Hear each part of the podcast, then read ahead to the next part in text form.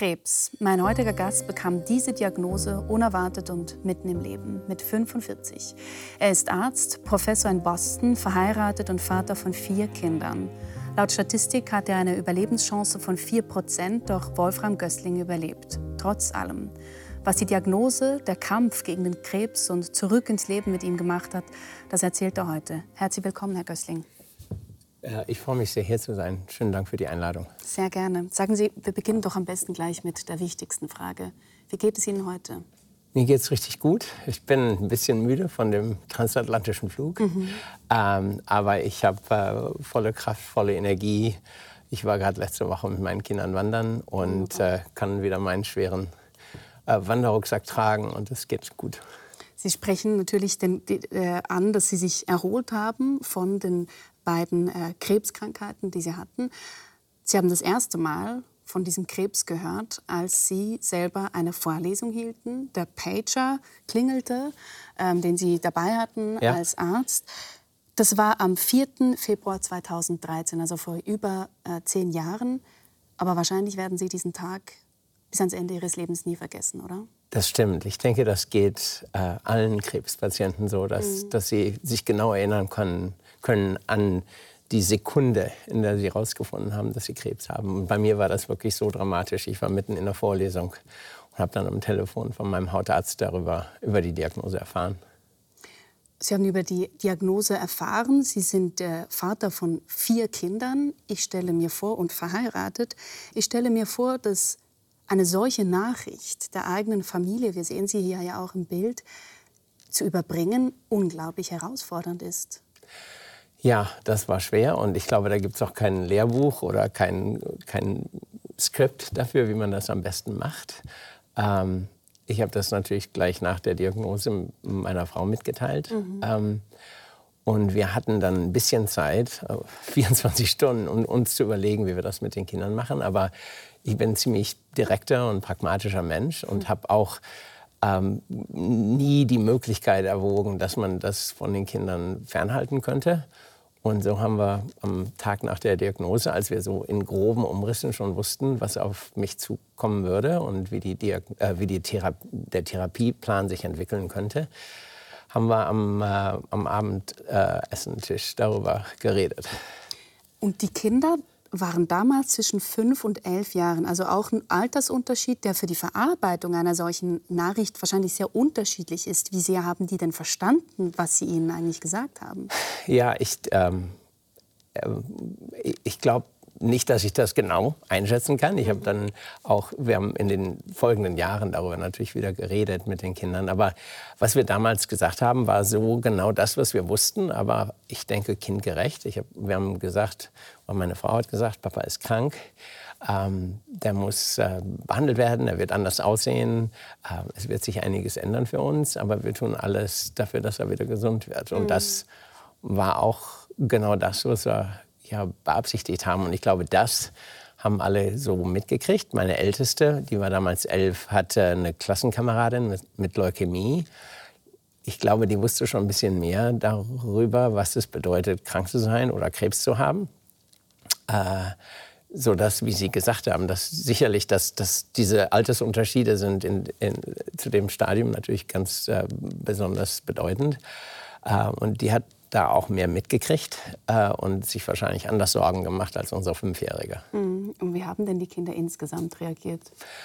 Ähm, am Anfang war es so, dass dann wirklich unsere Jüngste fragte, muss Papa sterben? Und äh, meine Frau sagte, wir tun alles dafür, dass das nicht kommen wird. Und dann war es für die auch wirklich gut. Dann hat sie gesagt, ja, kann ich jetzt noch mehr Abendessen haben? Und mhm. dann haben, sind die wieder zurück zum normalen äh, Alltag übergegangen. Wir hatten aber auch ähm, Hilfe mit, von, einem, von, einer Sozialarbeiterin die, äh, vom Krebszentrum, die uns geholfen hat, wie wir auch weiter mit den Kindern reden und umgehen. Ich habe jedes von den Kindern mitgenommen an einem von den äh, Chemie, äh, äh, Chemotherapie-Behandlungstagen, damit die auch wirklich nicht nur immer davon gehört haben, und, äh, sondern auch wirklich selber gesehen haben, wie, wie so ein Tag abläuft. Und ich denke, das hat auch Angst genommen. Das kann ich mir vorstellen. Und Sie haben gesagt, Ihre Frau hat es den Kindern zuerst gesagt, Papa mhm. ist krank. Sie haben ja dieses Buch eben über diese äh, Krankheitsgeschichte geschrieben, am Leben bleiben. Und man lernt hier drin auch, dass Sie eine unglaublich starke Frau haben, die, sich durch, die Sie durch das Ganze hindurch begleitet hat.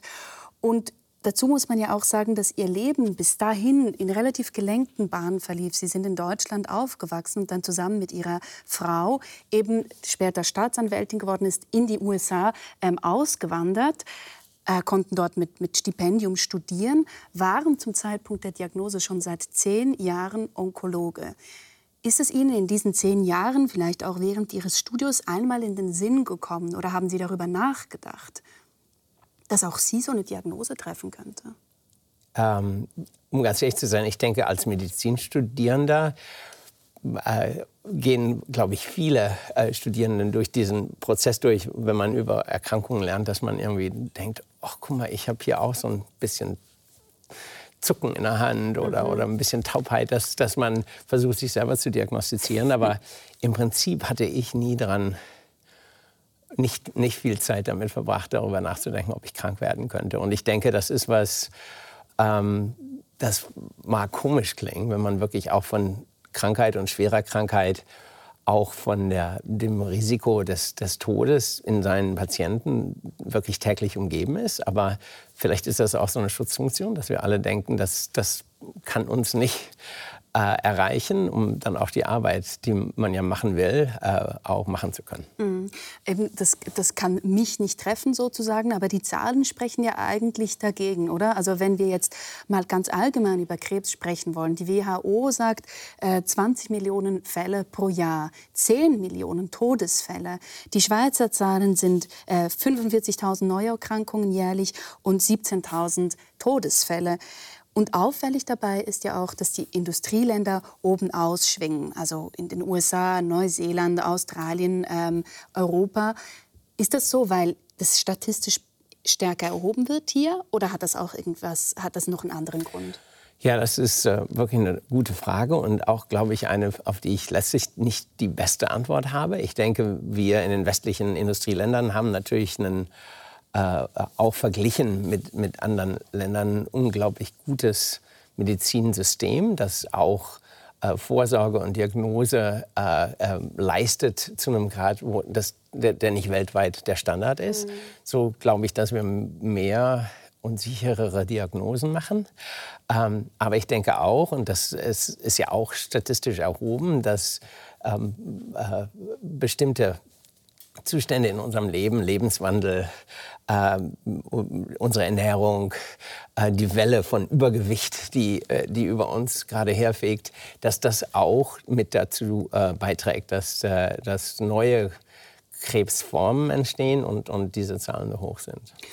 Wenn Sie jetzt sagen, eben, dass da Lebensstil, Ernährung, Bewegung und so weiter äh, auch eine Rolle mit äh, reinspielt. Ich habe gelesen, Sie forschen oder haben geforscht mit Zebrafischen und die haben, Sie haben den Pizza, Tiefkühlpizza und Pudding gefüttert. Ähm, also wir haben den einfach nur äh, äh, sozusagen hohe Fetternährung mhm. gegeben. Also Pizza haben wir nicht gemacht, aber wir haben versucht, das zu modellieren. Das, mhm. ähm, das stimmt schon. Äh, einfach um, um, um äh, das zu modellieren oder simulieren, was, was ja in unserer Bevölkerung auch stattfindet, dass wir uns äh, nicht immer ideal ernähren. Und äh, das führt zu, äh, zu Übergewicht und, und in, in dem Bereich, den ich beforsche, zu Fettleber. Und das ist eines der größten Probleme, die wir in unserem äh, äh Gebiet haben. Und das ist ein Risikofaktor für Leber, chronische Lebererkrankungen und dann auch Leberkrebs. Ja. Genau, eben Sie sind Spezialist für Leberkrebs. Vielleicht machen wir ähm, einen Blick sozusagen tiefer. Warum gibt es überhaupt Krebs? Was ist das denn genau? Ja, das ist, ähm, ich denke, kann man ähm, so auf, auf dem ähm, äh, äh auf dem Gebiet der, der, Zelle, der einzelnen Zelle und des Organs ganz gut erklären. Ähm, alle unsere Körperzellen, die haben ja verschiedene Spezialisierungen und sind in ihren organverbunden auch so reguliert, dass, ähm, dass äh, das Wachstum kontrolliert ist. Also die, die Leber, das Herz, der Muskel, die sind ja so groß, haben so viele Zellen, dass, dass die Funktion ähm, erlangt werden kann und dann das Organ auch in dem Sinne stabil ist. In anderen Organen, die sich relativ häufig erneuern, das Knochenmark, die Darmschleimhaut, äh, das Haar, der, äh, äh, die Haut, äh, ist das auch so. Da ist nur der, äh, die äh, die Rate der Zellerneuerung höher. Ähm, bei Krebs ist es so, dass dieses Gleichgewicht gestört wird. Und was wir heute wissen, ist, dass in den meisten Fällen ähm, dem eine genetische äh, Veränderung zugrunde liegt, mhm. dass im Prinzip Zellen nicht mehr darauf reagieren, auf ihr Umfeld reagieren können und sagen, hey, ich muss eigentlich gar nicht mehr wachsen oder ich sollte mal hier im Verbund bleiben, sondern dass die wirklich im wahrsten Sinne des Wortes außer Kontrolle geraten und wachsen äh, äh, über das Organ hinaus in, in andere Organe rein, durch, äh, durch Zellmembranen oder, oder äh, Scheidewände durch. Und insofern ist Krebs wirklich unkontrollierter, äh, un unkontrolliertes Gewebewachstum. Ähm, und dann auch die Möglichkeit, aus dem Organ auszubrechen, in andere Organe zu streuen. Mhm. Offenbar gibt es ja auch einen Anstieg. Äh, äh, wir hatten zuvor von unter anderem Lebensstilaspekten gesprochen, aber offenbar gibt es ja auch einen Anstieg äh, von Krebserkrankungen bei jüngeren Menschen. Und ich habe hier einen Beitrag dabei von einem Jungen, der als Kind zweimal die Diagnose Leukämie bekam. Sascha Furger ist 17 Jahre alt. Zweimal mit drei und fünf hatte er Leukämie. Heute gilt er als geheilt. Gesundheit ist ihm wichtig. Kein Tag ohne Sport. Nur wenig erinnert ihn heute noch an die Leiden von damals. Das Einzige ist halt, wenn ich in den Spiegel schaue, sehe ich immer, ich bin nicht so groß. Das kommt da davon, dass ich vorher eine Bestrahlung hatte an der Schilddrüse da und die ist bei mir geschädigt worden. Eingeschränkte Hormonproduktion, weniger Wachstum. Mit 14 boten die Ärzte ihm eine Therapie an. Er könne auf Normalgröße wachsen, wäre jedoch im Gegenzug anfälliger für Leukämie. Es war eine schwierige Entscheidung und ich habe auch lange gebraucht wir sind wirklich dort äh, gesessen im Zimmer heulend. Aber ich habe mich dazu entschieden, dass ich das Risiko nicht eingehen will. Ich wollte auch nicht äh, meinen Eltern, meinen Kollegen alles antun, die ganze Prozedur. Und halt gesagt, lieber ein bisschen kleiner, dafür gesund. Heute lebt Sascha zusammen mit seinem Vater. Im Alltag ist die Krankheit für beide kein Thema mehr. Die Erlebnisse von damals, die langen Spitalaufenthalte, die schweren Behandlungen, haben sie in Fotobüchern dokumentiert. Das da, da hast noch ganz normal ausgesehen. Ein herziges Bubli. Da hast du die Haare noch schön. Mhm. Ja, nicht viel, aber wir haben. Und da fangen sie ausgehen. Ja. Und da hast du wieder voll Chemo bekommen. Na, da habe ich ausgesehen wie tot. Heute macht Sascha eine Ausbildung zum Krankenpfleger. Neben dem Schulunterricht arbeitet er drei Tage pro Woche im Spital. Ich finde es schön, kann ich etwas zurückgeben, weil ich war auch lange im Spital war.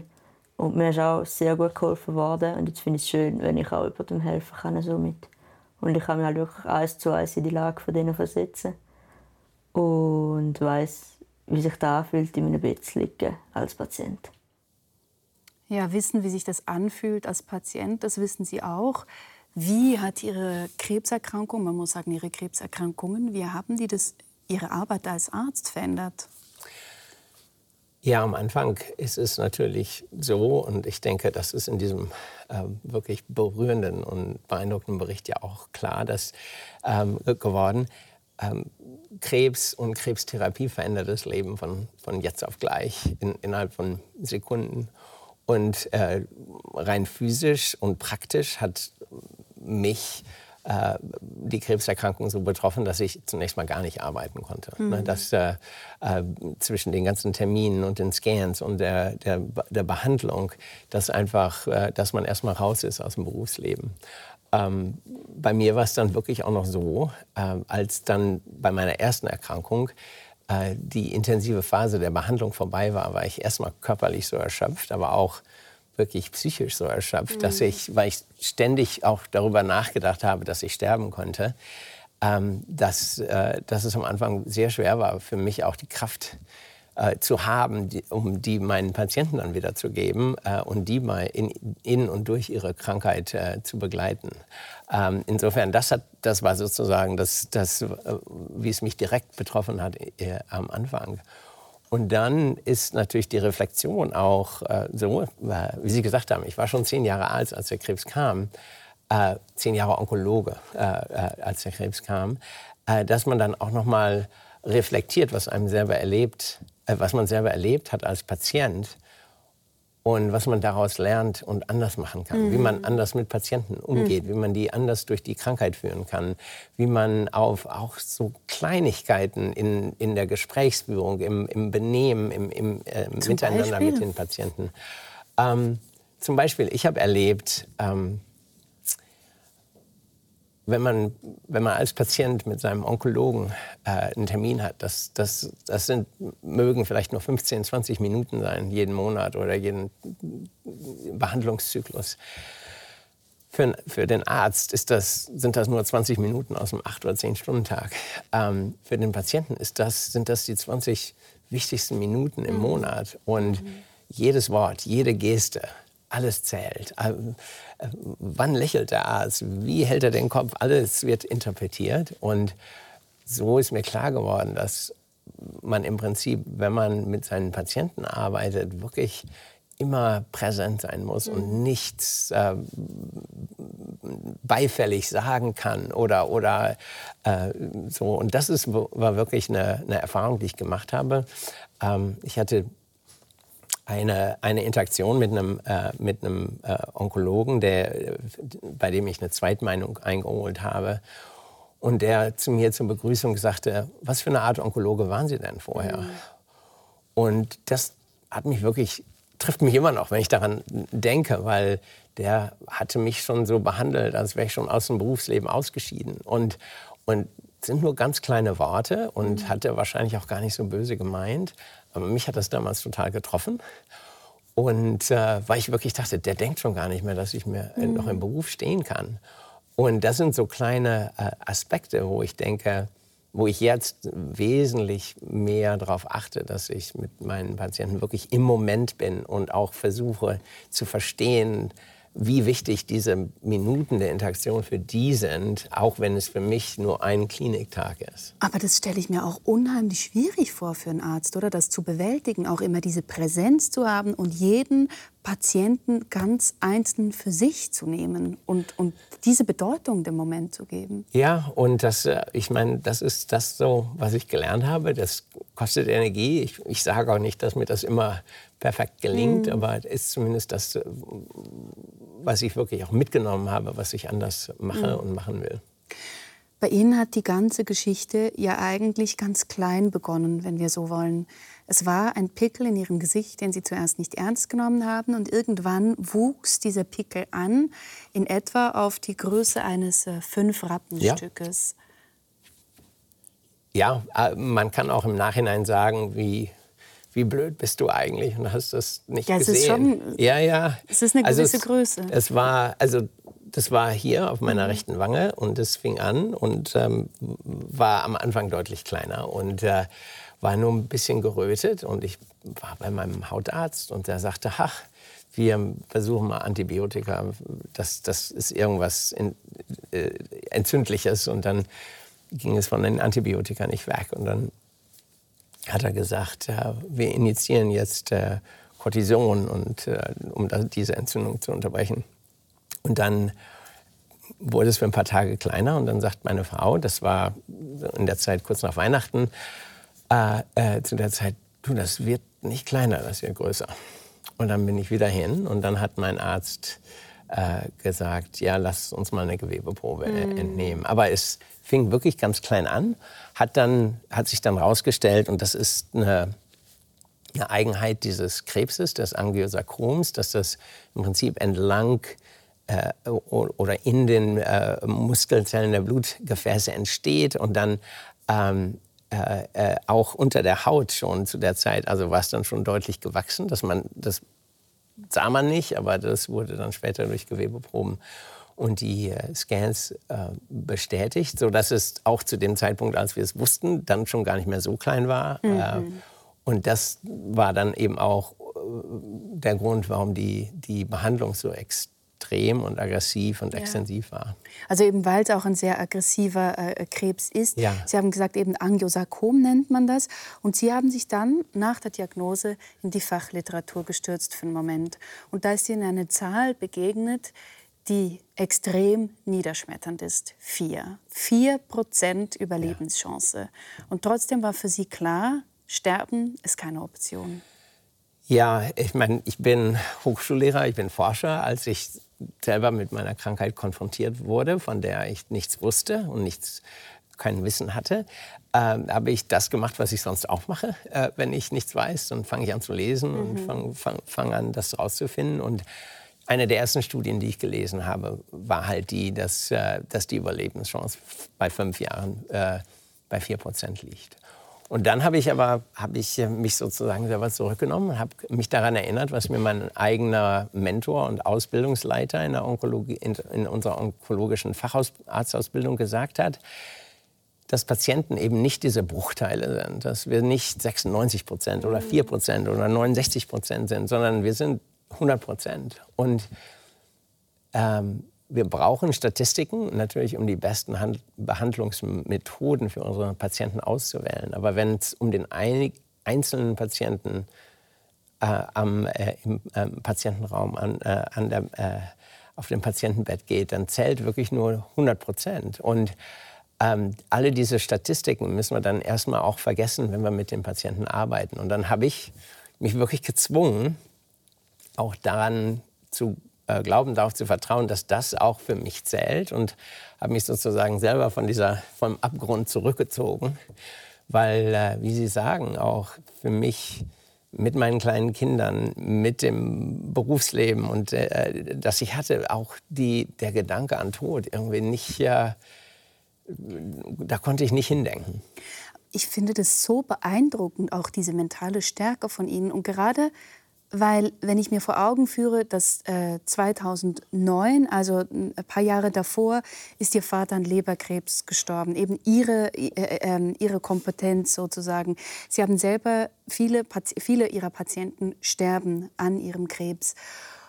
Gab es denn für Sie keinen Moment, in dem Sie diese Hoffnung nicht mehr hatten? Ähm, Oder es, diese Stärke? Ja, es gab sicherlich Momente, ähm, sowohl in der Behandlung als auch nach der Behandlung, wo ich, ähm, wo ich mich schwach gefühlt habe, wo ich, mhm. wo ich gedacht habe, wie weit kann man das, geht das noch und gibt es die Sicherheit? Aber äh, im Prinzip, woran mich, ich mich festgehalten habe, war ähm, in der Onkologie die, die, die, die, große, die große Unterscheidung ist, ist ein Krebs lokalisiert auf ein Organ oder hat, hat er gestreut in, auf andere Organe. Und mein Krebs war immer lokalisiert. Und damit war zumindest theoretisch möglich, dass, das, dass man geheilt werden konnte. Mhm. Und daran habe ich mich wirklich festgehalten. Und äh, das hat mir Kraft gegeben, dass ich wusste, die Leber ist frei, die Lunge ist frei. Ähm, und, und, wir haben die Chance, auch wenn sie klein ist, aber die Chance ist da. Und das hat wirklich ja. Mir die Möglichkeit gegeben, nach, nach vorne zu gucken und, äh, und, äh, und die Kraft zu behalten. Also das heißt, runtergebrochen, Ihre einzige Quelle, jetzt in Anführungszeichen äh, einzig, Quelle für die Hoffnung ist die, war, die, war sozusagen auch die Wissenschaft dann? Ähm, ja, das stimmt. Also, dass, dass ich im Prinzip zumindest theoretisch wusste, dass ich das schaffen kann. Ja. ja. Weil gerade äh, für Menschen, die eben in so, leben, so lebensbedrohliche Krankheiten haben, für die ist natürlich diese Hoffnung absolut zentral. Was sagen Sie denn aus Erfahrung als, als Onkologe? Woran halten sich denn die Menschen fest? Ist das, ist das der Glaube? Ist das Spiritualität? Ist das eben äh, die, die Wissenschaft? Was ist das Ihrer Erfahrung gemäß? Ich glaube, es ist äh, eine Mischung oder für jeden Patienten etwas von, von dem, was Sie gerade gesagt haben. Ich, ich habe sicher gesehen, ähm, in, in vielen meiner Patienten die, die Stärke, die die gezeigt haben, hat mich dann auch wirklich inspiriert. Mhm. Und ich bin nicht der Erste, der durch so eine Krankheit gegangen ist.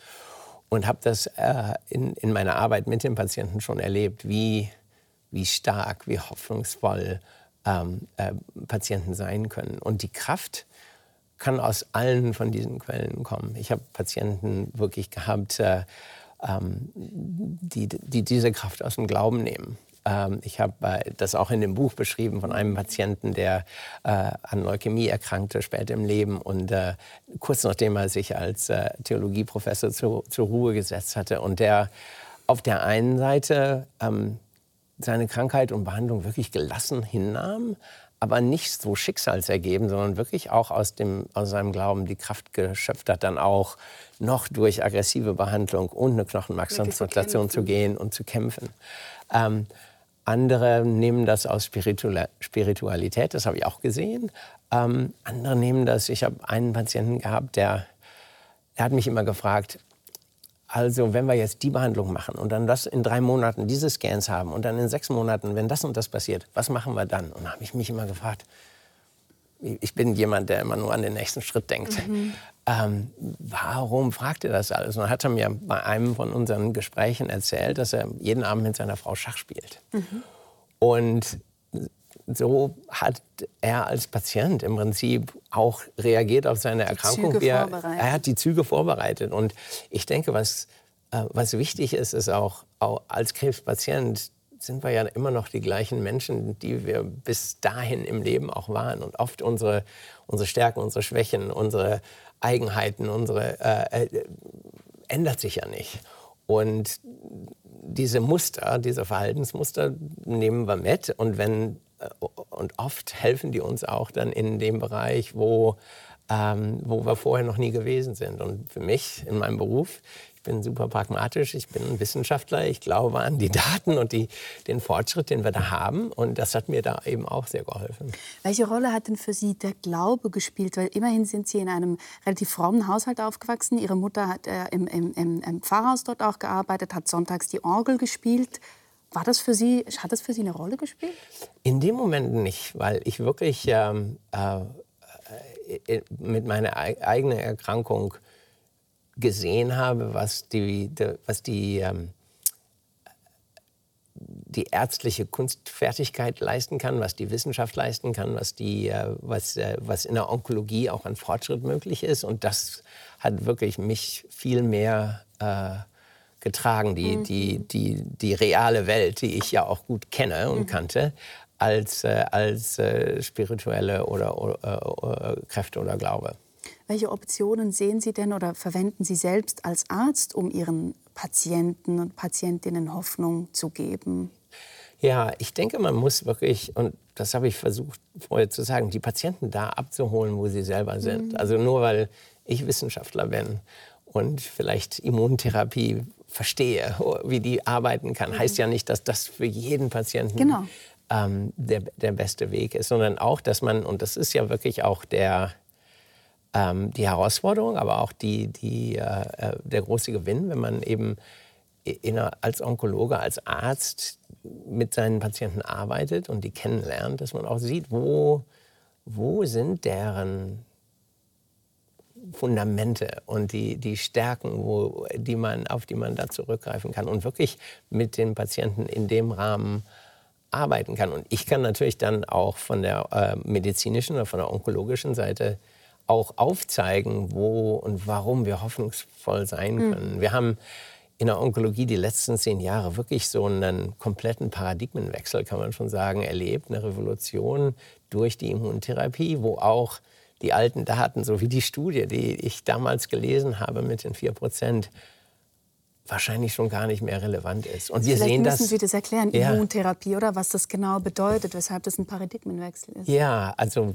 ähm, wir haben gelernt in den letzten 20, gut 20 Jahren, dass, äh, dass Tumore selber Botenstoffe aussenden können, ähm, um im Prinzip das Immunsystem des Körpers lahmzulegen, mhm also dass sie, dass sie nicht als fremd erkannt werden. Oder ich hatte ja vorher gesagt, dass da genetische Mutationen äh, äh, oft zugrunde liegen, wo eigentlich das Immunsystem auch erkennen könnte, da werden, äh, da ist was zwar körpereigen entstanden, aber doch fremd. Und es ist im Prinzip so, als wenn der Tumor sich so eine Tarnkappe überziehen konnte. Und, und die Immuntherapie zieht im Prinzip die Tarnkappe weg und äh, aktiviert das Immunsystem und erlaubt dem Immunsystem oft zusammen mit Chemotherapie oder anderen Behandlungsmethoden auch den, den Krebs äh, anzugreifen. Und mhm.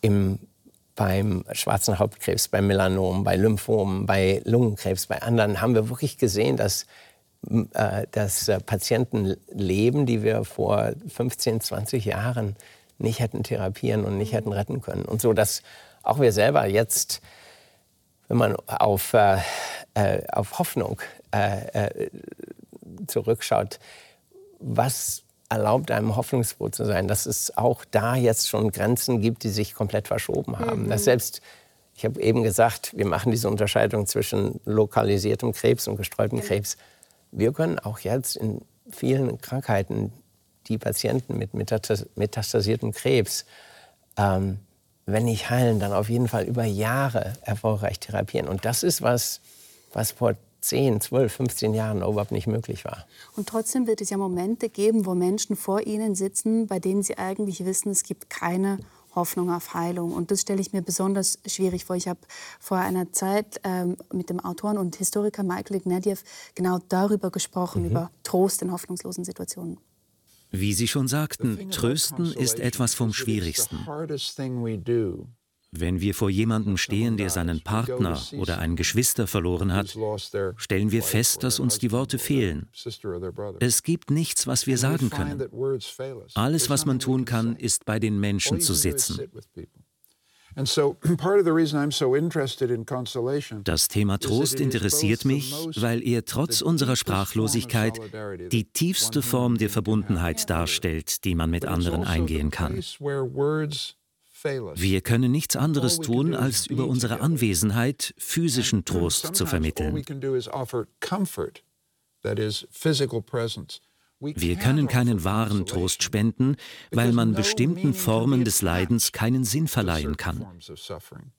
Der Verlust eines Kindes erscheint sinnlos, wie jeder bestätigen kann, der diese schreckliche Erfahrung gemacht hat.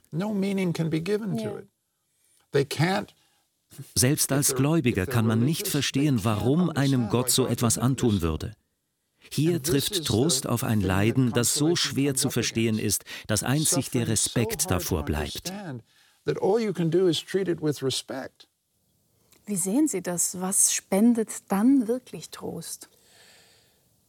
Ja, das ist, äh, das ist schwer. Äh, äh meine Patienten, die kommen zu mir, auch die, die eine Zweitmeinung oder Drittmeinung oder Viertmeinung haben wollen, äh, die kommen mit einer Erwartung, dass wir eine Antwort haben, die das Leben rettet, das Leben verlängert. Und äh, oft auch mit dem ganzen Fortschritt, den, den ich gerade angesprochen mhm. habe, fehlen uns immer noch in, in, vielen, für viele meiner Patienten fehlen mir die Mittel. Und ähm, dann ähm, ehrlich zu sein, und zu sagen, was möglich ist und was nicht, äh, nach bestem Wissen und Gewissen und auch wirklich den Fokus auf, was wir hoffen können und wo wir ähm, noch was ändern können, vom, von der Lebenserhaltung oder Lebensverlängerung auf die Minderung oder Linderung von Symptomen, mhm. äh, auf, äh, äh, auf die Sterbebegleitung zu len äh, lenken. Das ist ähm, das ist harte Arbeit ja. und das, äh, das ist schwer. Das ist schwer, äh, oft mit den Patienten das, äh, den Weg zu gehen, aber das ist auch genau im, im Prinzip der Kern der onkologischen Arbeit dann auch. Bei Ihnen war es ja dann so, und das hängt natürlich ganz stark mit der Frage nach Hoffnung und Lebensmut zusammen, dass acht Jahre nachdem, nach dieser ersten Diagnose und der vorerstigen Heilung sozusagen nochmals der Krebs ausbrach. Ich meine, das ist im Grunde genommen unglaublich, weil es war, glaube ich, nur ein halber Zentimeter oder so verschoben von dort, wo es behandelt war. Wie war Ihre Reaktion? Ja, das, äh, das war wirklich unfassbar. Also es war mitten in der Pandemie, äh, äh Ende 2020. Und das waren fast acht Jahre nach meiner initialen Diagnose. Und ich hatte wirklich ähm, im Prinzip mit dem Krebs abgeschlossen. Ich hatte das nicht mehr im Rückspiegel, ich das nicht mehr auf meinem Horizont. Ähm, hatte wirklich gedacht, ich bin geheilt und bin damit durch. Mhm. Und ähm, dann war es so, dass hier unter meinem linken Augenlid äh, war so ein kleiner Pickel wieder. Und ich hatte, äh, ähm, wir wissen ja alle, wie das in der Pandemie war. Mein, äh, mein, meine normale Nachsorge mit meinem Krebschirurgen war verschoben worden. Und dann als ich endlich da war, sagte er, das sieht aber, das beunruhigt mich. Mhm. Und ich so, ja, aber das ist genau da, wo ich die Bestrahlung hatte. Und dann haben wir eben äh, Kernspin gemacht, Biopsie gemacht, kannte ich ja alles. Und äh, dann war wirklich die Diagnose so, auch wieder am Telefon, diesmal aus anderen Gründen, weil wir ja alle Homeoffice und, äh, und äh, ein, ein, eingeschlossen waren, ging nicht anders. Und das war im Prinzip noch niederschmetternder, weil ich damit überhaupt nicht gerechnet hatte. Und auch in dem Moment in, in, in diesem ersten Gespräch mit meinem Hausarzt, der mir die, die, die Diagnose mitteilte, äh, erstmal sagte, dass ich glaube, ich habe die Kraft nicht, ich kann das nicht, ich ja. schaffe das nicht. Und ja. Äh, ähm, ja, es kam komplett aus dem Nichts. Sie sagen, Sie hatten damit abgeschlossen. Ich finde das äh, insofern auch interessant, weil ich mit einer Kollegin gesprochen habe, die selber an Krebs erkrankt ist. Und sie sagt zum Beispiel nicht, sie habe den Krebs äh, besiegt, sondern sie hat ihn einfach überstanden. Was ist heute Ihre Termin Terminologie in Bezug auf den Krebs? Ja, das ist ganz interessant, welche Worte wir wählen. Und ich glaube auch wieder, dass das so individuell verschieden ist, wie man sozusagen das, das für sich sieht. Also ich denke heute wieder, dass ich geheilt bin und bin wirklich, ich gucke nach vorne und ich, äh, ich schreibe Forschungsanträge für die nächsten fünf Jahre und mache Pläne. Und äh, ähm, äh, vielleicht dieses Mal auch wirklich, weil beim zweiten Mal durch die, äh, äh, durch die Immuntherapie, die ich beim zweiten Mal bekommen habe und die wirklich guten Resultate davon, ich, wenn überhaupt, noch hoffnungsvoller sein kann. Mhm. Ich denke, für jeden Krebspatienten ist es das ist, ein, ähm, das ist eine Auseinandersetzung, wie man das Leben weiterlebt. Und ich habe Patienten, die ich nach bestem Gewissen für geheilt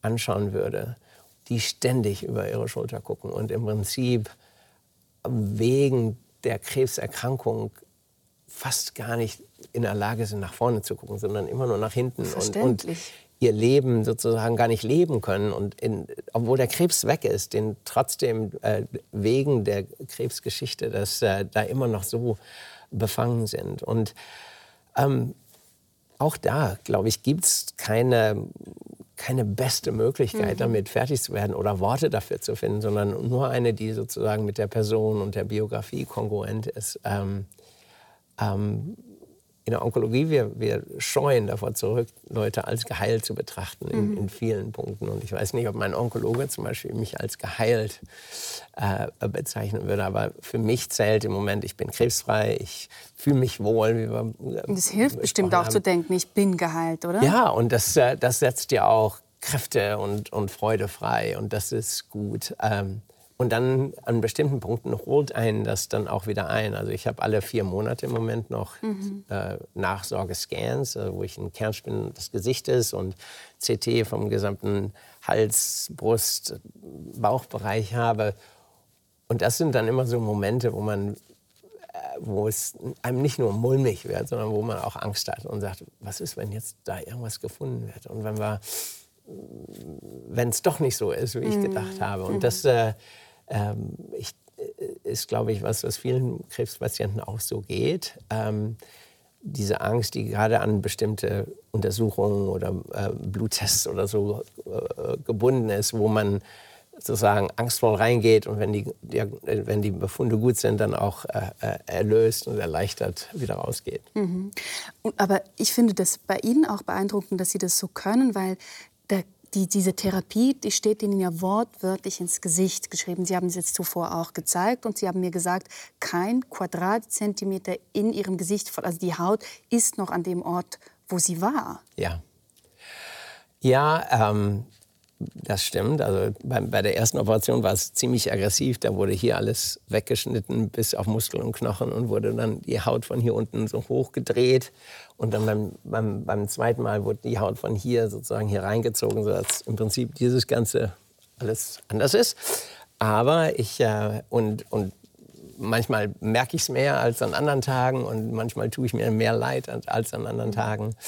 Ähm, ich muss auch sagen, dass äh, meine, gerade meine Chirurgen, gerade auch die plastischen Chirurgen, genau. mich wirklich, dass ich hier reden kann, ohne dass ich irgendwie äh, also dass ich überhaupt reden kann hier mit Ihnen, das ist schon ein Fortschritt und, und oder äh, wirklich äh, besonders. Ähm, aber ich, ich, ich, denke, dass äh, also mir hilft es dann auch zu sehen, es gibt so viele Sachen im Leben, die, die es wert sind, zu dass man am Leben ist, die Familie, der Beruf, alle die Sachen, die, die man, die Ziele, die, äh, die Freundschaften, alles, was man hat, so dass, dass es mir dann auch äh, leicht fällt ähm, im Alltag.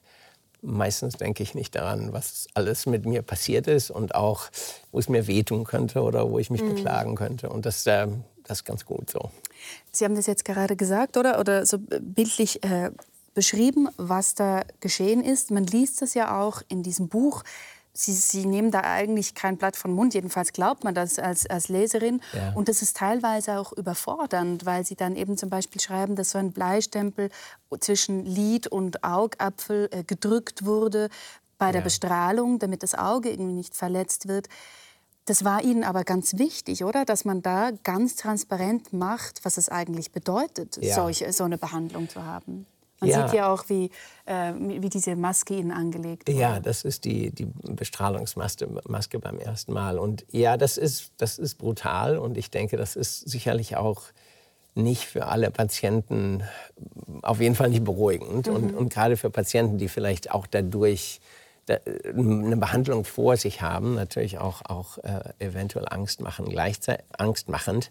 Gleichzeitig ist es aber auch unser Leben ist ja so, wie es ist. Und, und ich habe schon gesagt, ich bin pragmatisch. Das ist, das ist die Realität. Und da gibt es eigentlich letztlich auch nichts zu verschönen. Und äh, ähm, mir war es wichtig, das auch so zu beschreiben, weil, äh, weil gleichzeitig, das sind ja auch äh, für, für die Krebspatienten, die durch harte äh, Behandlungen durchgegangen sind, ähm, oft, die können das oft gar nicht mitteilen, weil wir ja. im normalen Alltag können uns das wirklich und glücklicherweise ja nicht, nicht vorstellen. vorstellen. Nee. Ja.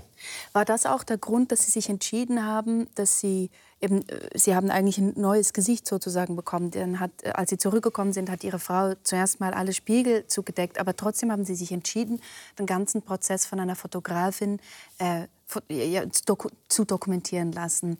Und ähm, diese, einige dieser Bilder findet man auch verlinkt in diesem Buch. Wir haben hier ein Bild gleich nach der Diagnose und ein Bild äh, direkt nach der Operation. Was waren Ihre Gedanken, dass Sie das eben so dokumentieren lassen wollten? Ja, das äh, Bild gerade hier, das war wirklich ein paar Tage nach der Diagnose. Das war eigentlich ein, ein glücklicher Zufall. Ich hatte die, die Fotografin Rania Matar, die wirklich äh, eine, eine große Künstlerin ist, erst kurz vorher kennengelernt. Und als ich mit der Diagnose konfrontiert wurde, wusste ich mit meiner ganzen Ausbildung, mit meinem ganzen anatomischen Wissen wirklich nicht, was mit mir geschehen mhm. würde. Und ich habe einfach gedacht, wenn ich mir nicht vorstellen kann, was es heißt, sein Gesicht zu verlieren, wie muss das Patienten gehen, die nicht in einer Anatomiestunde gesessen ja. haben? Und die Idee für die Fotos kam am Anfang wirklich daraus, dass wenn wir zeigen können, auch in der Brutalität im, im, äh, zwischendrin, was mit mir passiert, aber wie dann am Ende ich dann doch hier sitzen kann und mit ihnen reden kann und ich habe keine Hemmung und ich fühle fühl mich nicht beeinträchtigt und denke auch nicht so abschreckend ähm, dass das auch Patienten wieder Hoffnung geben mhm. kann. Ne? Dass man, man geht durch eine wirklich harte The äh, Phase der Therapie und ähm, nun ist das, unser Gesicht ja wirklich das, was wir der Welt präsentieren, immer und vielleicht am, am augenfälligsten, aber für Frauen, die äh, die Mammakarzinom haben und eine Mastektomie haben, für, für andere, die Gliedmaßen verlieren. Ich meine, Krebs beeinträchtigt und hinterlässt, hinterlässt Spuren und Narben. Und dass man trotz dieser Narben und trotz dieser Spuren auch wieder so zurück ins Leben und in die Funktion mhm. finden kann, das war wirklich der, der Grund. Und äh, Rania und ich, wir machen immer noch Fotos mhm. und äh, äh, ist wirklich auch eine tolle Freundschaft geworden und auch wirklich so eine Chronologie dessen, was mit, äh, mit mir passiert. Es hilft einem wahrscheinlich auch selber, oder besser zu verstehen, wer man eigentlich geworden ist. So stelle ja. ich mir das vor. Ja, und ich meine, manche von diesen Fotos, wenn ich mir die angucke, dann kommt auch sofort wieder so die Emotion, die ich, also die Erinnerung an, wie ich mich da gefühlt habe mhm. und auch, auch die Dankbarkeit und, und äh, äh, dass, dass es jetzt wirklich ganz anders ist. Sie sagen Dankbarkeit, aber gleichzeitig während dieses ganzen Prozesses, Sie sagen selber, Patient zu sein ist ein 24-Stunden-Job. Während dieses Prozesses ist man wahrscheinlich nicht die ganze Zeit dankbar, weil man ist unglaublich hilflos, nicht selbstständig, man ist angewiesen auf ja. die anderen Menschen. Ja, ich denke, gerade im, für Krebspatienten, aber für viele andere Patienten bedeutet Krankheit ja wirklich Kontrollverlust. Ja. Ne? Und ähm, man, einem wird gesagt, wann man wo zu sein hat. Das ist das, das Einfachste noch. Aber dann kriegt man Medikamente, von denen man sich schlecht fühlt oder Operationen, die man nicht haben will. Und ja, in, dem, in, in, in dieser Phase, da war sicherlich bei mir für Dankbarkeit kein Platz. Das war auch, das ist von Schmerz und Entbehrung und, und Leid geprägt. Und ich denke, das geht vielen, wenn nicht allen Patienten so. Und dass man aber aus diesem aus diesem Tal, aus dieser Phase der, der, der Dunkelheit und der Entbehrung dann auch hoffentlich rauskommen kann, denke ich, ist ganz wichtig. Aber das ist ein ganz wichtiger Punkt, glaube ich, oder? Dieses selbstbestimmte Leben, das ja wirklich die, ein Mensch in der Regel führen möchte. Wenn man das alles so erlebt, dann fragt man sich natürlich in diesem Prozess, und davon gehe ich aus, ist es das wert? Und sozusagen meine Frage dann für Sie auch rückblickend, war es das wert? Ja, ich denke, das ist, äh, das ist eine ganz wichtige Frage. Und, äh, und in, in dem Prozess, und ich sehe das auch bei, bei Patienten, dass man äh, als Onkologe, ich, ich behandle ja den Patienten nicht, nicht als Objekt, damit ich später sagen kann, ich habe da schon wieder einen Patienten gerettet, mhm. sondern das ist wirklich für den Patienten und für sein Leben und für dessen Biografie, was, was, was passt und was ist am wichtigsten. Ähm, ich gucke zurück und ich denke, es hat sich auf jeden Fall gelohnt. Mhm. Ähm, ich sehe meine Kinder, äh, habe die aufwachsen sehen. Drei sind jetzt äh, mit der Schule fertig und im College. Wir waren gerade zusammen wandern im Urlaub. Äh, wir haben, äh, lohnt sich. Äh, mhm. Ich, ich gucke auf meinen äh, meine Abteilung, die ich leite, meine Studenten, die ich unterrichte. Ähm, ähm, ich bin froh, dass ich da bin und da wirklich auch dankbar, dass das alles so geklappt hat und dass ich das alles auch wieder machen kann und machen darf. Ähm, ich kann aber auch sehen, dass in, in der Mitte der Behandlung, wenn man im Prinzip entmündigt ist als, ja. als, als Mensch und nur noch Patient ist, dass es dann, äh, dass es dann Phasen gibt, wo man wirklich sagt, dass jetzt gerade lohnt es sich nicht. Ja. Ne? Und dieser Weg ist gerade wirklich hart. Ich hatte einen Patienten vor meiner äh, äh, eigenen Erkrankung, den ich damals für eine Zweitmeinung gesehen hatte, der war, ähm, der hatte Darmkrebs, metastatischen Darmkrebs und wurde mit was damals herkömmliche Chemotherapie behandelt hatte, wurde extrem erfolgreich behandelt, hatte die gleiche Chemotherapie seit fünf Jahren äh, damals. Und das, sowas hat, war mir damals noch nie begegnet. Und als ich mit ihm ins Gespräch kam, sagte er, Wolfram, das Problem ist, alle sind begeistert, wie gut ich auf die Therapie äh, anspreche. Aber hier ist mein Leben. Ich habe alle zwei Wochen Chemotherapie. Ähm, die ersten vier Tage geht es mir wirklich schlecht dann geht es mir sechs Tage so, dass ich kaum aus dem Haus kann. Dann habe ich vier Tage, wo ich mich einigermaßen wohlfühle und schon wieder daran denke, dass es dann wieder weitergeht. Und der im Prinzip so sagte, ich kann nicht mehr. Ja. Und äh, das ist auch eine, eine, eine, ein Aspekt, den ich jetzt auch bei meinen Patienten mehr, äh, denke ich, erkenne, dass ähm, wir sind wirklich in der Onkologie, wir freuen uns und, und freuen uns mit und für unsere Patienten, wenn die Scans gut sind und, und, und die, die Therapie anschlägt. Aber das Therapie und Therapiezeit natürlich auch Lebenszeit ist. Äh, das ist nicht einfach nur so ein leerer Raum und wir müssen einfach da durch und dann geht es danach normal weiter, sondern das ist auch schon gelebtes Leben und muss ja auch gelebt und ertragen werden. Genau. Und das ist äh, gerade bei Patienten, die, äh, die chronisch behandelt werden, kann das wirklich auch, äh, ist das wirklich sehr schwer. Also das heißt, Sie haben sein. auch Verständnis, wenn jemand kommt und sagt, ich mag das nicht mehr ertragen und sich zum Beispiel dann einfach palliativ behandeln lassen möchte, um, um friedlich sozusagen zu sterben. Ja, ich denke, das ist, also damals bei den Patienten, weiß ich noch, wie ich ähm, im Prinzip, das war das erste Mal, dass ich da auch damit konfrontiert wurde, dass jemand, der war wirklich medizinisch ein totaler Erfolg. Ja. Und, und war menschlich, am, also der war einfach am Ende. Ja. Und, äh, und, aber es ist auch ganz schwer dann zu sagen, äh, ja, wir hören auf, und, aber was passiert dann? Und bist du wirklich bereit zu sterben? Ähm, das sind wirklich, ähm, das sind so Bereiche und Gespräche mit den Patienten, wo, wo es um viel mehr geht als um Statistiken und um, um, um den medizinischen Fortschritt, sondern wirklich da auch, wo ist der Patient in seiner Lebensgeschichte, was, wie Sie ansprechen, was, äh, was, äh, was ist der Sinn weiterer Behandlung? Ja ich fand das eben auch so augenöffnend in Ihrem Buch, weil Sie da beschreiben, man sieht von außen eben die Behandlungen und sie, sie, sie fruchten.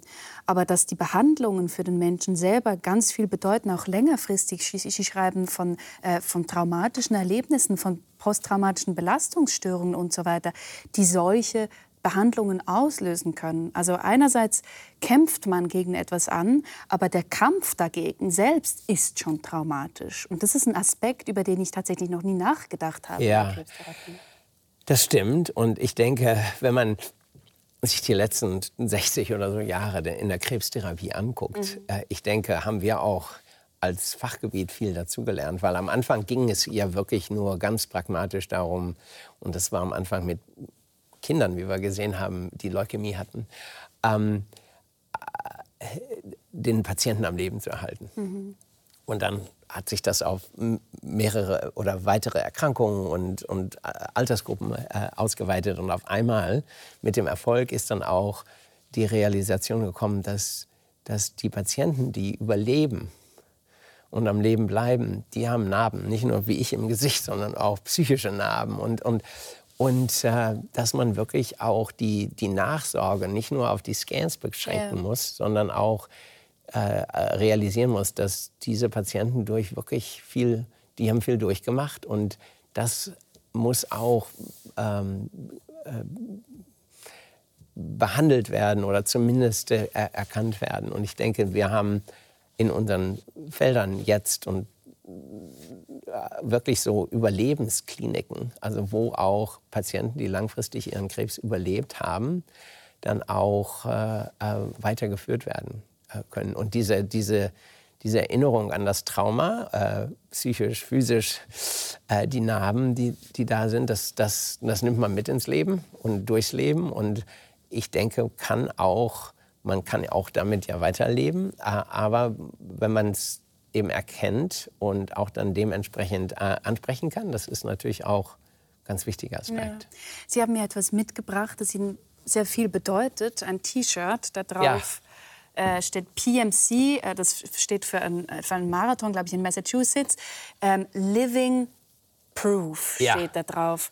Und das hängt damit zusammen, eben, dass es Ihnen ja auch ganz wichtig ist. Das sind Menschen, die alle überlebt haben ihren Krebs, oder? Die ja. das zusammen machen. Erzählen Sie mal. Ja, also wir machen einmal im Jahr ist äh, in Massachusetts, wo ich in Boston lebe, gibt es diesen äh, gibt es diese zweitägige Fahrradtour. Da fahren 6000 Leute äh, 300 Kilometer an einem Wochenende, um äh, für Aufmerksamkeit und, und Gemeinschaft und auch äh, Geld für, den, für Krebs und Krebsforschung zu sammeln. Und am Ende des ersten Tages haben wir dieses Living Proof Picture, wo alle äh, Fahr Fahrradfahrer und alle, die, die als Vo äh, Volontäre an, äh, äh, äh helfen, dass das alles äh, über die Bühne geht, für ein Foto zusammenkommen.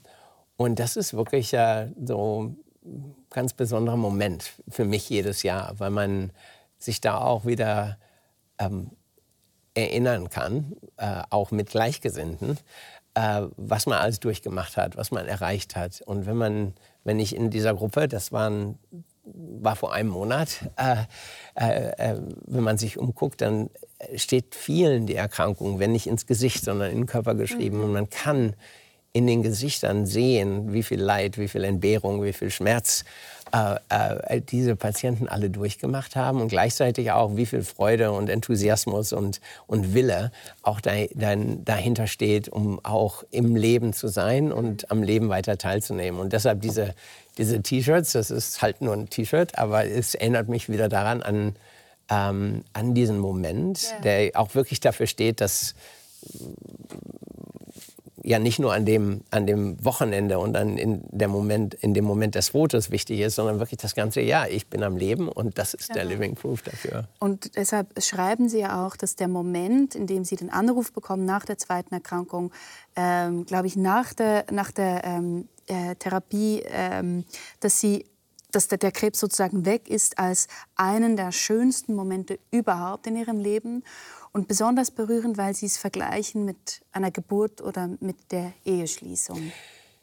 Ja, ich denke, ähm, wir alle haben ja diese, diese Höhepunkte und auch Tiefpunkte im Leben ne? und die, äh, an die wir uns gerne erinnern oder vielleicht auch nicht erinnern, aber äh, nicht gerne erinnern, aber die, die auf jeden Fall in unser Gedächtnis gemeißelt sind. Und bei mir war das so. Ähm, beim zweiten Mal, ich hatte halt äh, die Operation und die war gut verlaufen und ich war zu Hause und habe mich äh, erholt, war ungefähr eine Woche nach dem OP-Termin.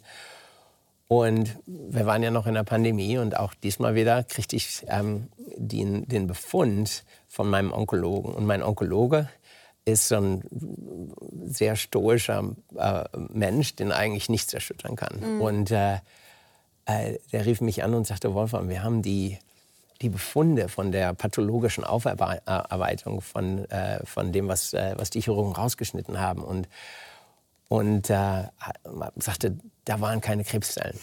Und äh, das war im Prinzip, äh, ich hatte nicht daran, nicht darauf zu hoffen gewagt, dass das wirklich, das ist dass das das Ergebnis hätte sein mhm. können. Und der war den Tränen nahe. Ich, war, ich äh, oder nicht den Tränen nahe, wir haben beide geweint. Mhm. Und es war, ähm, ja, das war so ein Moment, wo ich auch wirklich dachte, ja, jetzt, du hast noch mal so eine Lizenz, weiterzuleben. Und äh, es gibt wirklich, also ich hatte immer Hoffnung, aber hier dachte ich auch, na, das ist real. Ich, ich, da ist kein Krebs. Ich kann, das ist wirklich toll. Und, und ja, das ist, äh, auch, auch jetzt noch im Nachhinein immer noch so ein Moment, wo ich dann so, so, mhm. so viel Freude und, und Erleichterung, Erlösung, äh, alles zusammen in, in einem 90 Sekunden äh, äh, Telefonanruf äh, ist hart zu beschreiben.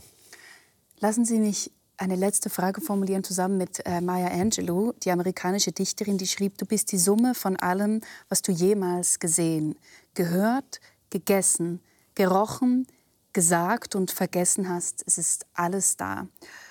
Wer, würden Sie sagen, ist denn Wolfram Gößling oder was, wen hat dieser Krebs auch aus Wolfram Gößling gemacht? Ja, ähm, ich meine, das stimmt wirklich für uns alle. Ne? Wir, wir, wahrscheinlich versuchen wir manche Sachen in unserer Biografie zu vergessen oder zu unterdrücken und äh, aber letztlich oh, oh, oh, ähm, kann man das nicht alles verstecken. Und ich denke, was der, der Mensch, äh, was, was die Erkrankung aus mir gemacht hat, ähm, ich denke, ich, ich, ich habe tiefere Freundschaften. Ich nehme mir mehr Zeit für Freundschaften. Ich sehe so die Farben des Lebens intensiver. Äh, ähm, alles ist äh, äh ja, sowohl real und intensiv. Ich, ich versuche auch wirklich jeden Tag, ähm, ohne Ausnahme, wenn ich wach werde morgens, zu sagen, heute ist ein besonderer Tag, ich bin am Leben, machen wir was draus. Ähm, und versuche das wirklich zu machen. Das gelingt mir nicht, das gelingt nicht jedem, weiß ich auch, aber äh, das ist da. Ich nehme mir auch ähm, mehr Zeit, auch mitten im, im Tag, manchmal auch wirklich so physisch meinen Schritt zu verlangsamen und zu sagen, wirklich gut, dass ich hier bin, dass ich am Leben bin. Das ist, Leben ist gut. Äh, und äh, dieser wirklich dem, dem Wert beizumessen, dass ich hier bin, dass ich da sein kann für meine Familie, für meine Patienten, mit meinen Freunden Sachen erleben kann, das ist, äh, ja, das, äh, das bedeutet mir viel. Es war sehr schön, dass Sie hier gewesen sind, Herr Göstling. Vielen Dank für das Gespräch. Ich habe mich auch sehr gefreut. Vielen Dank für die Einladung.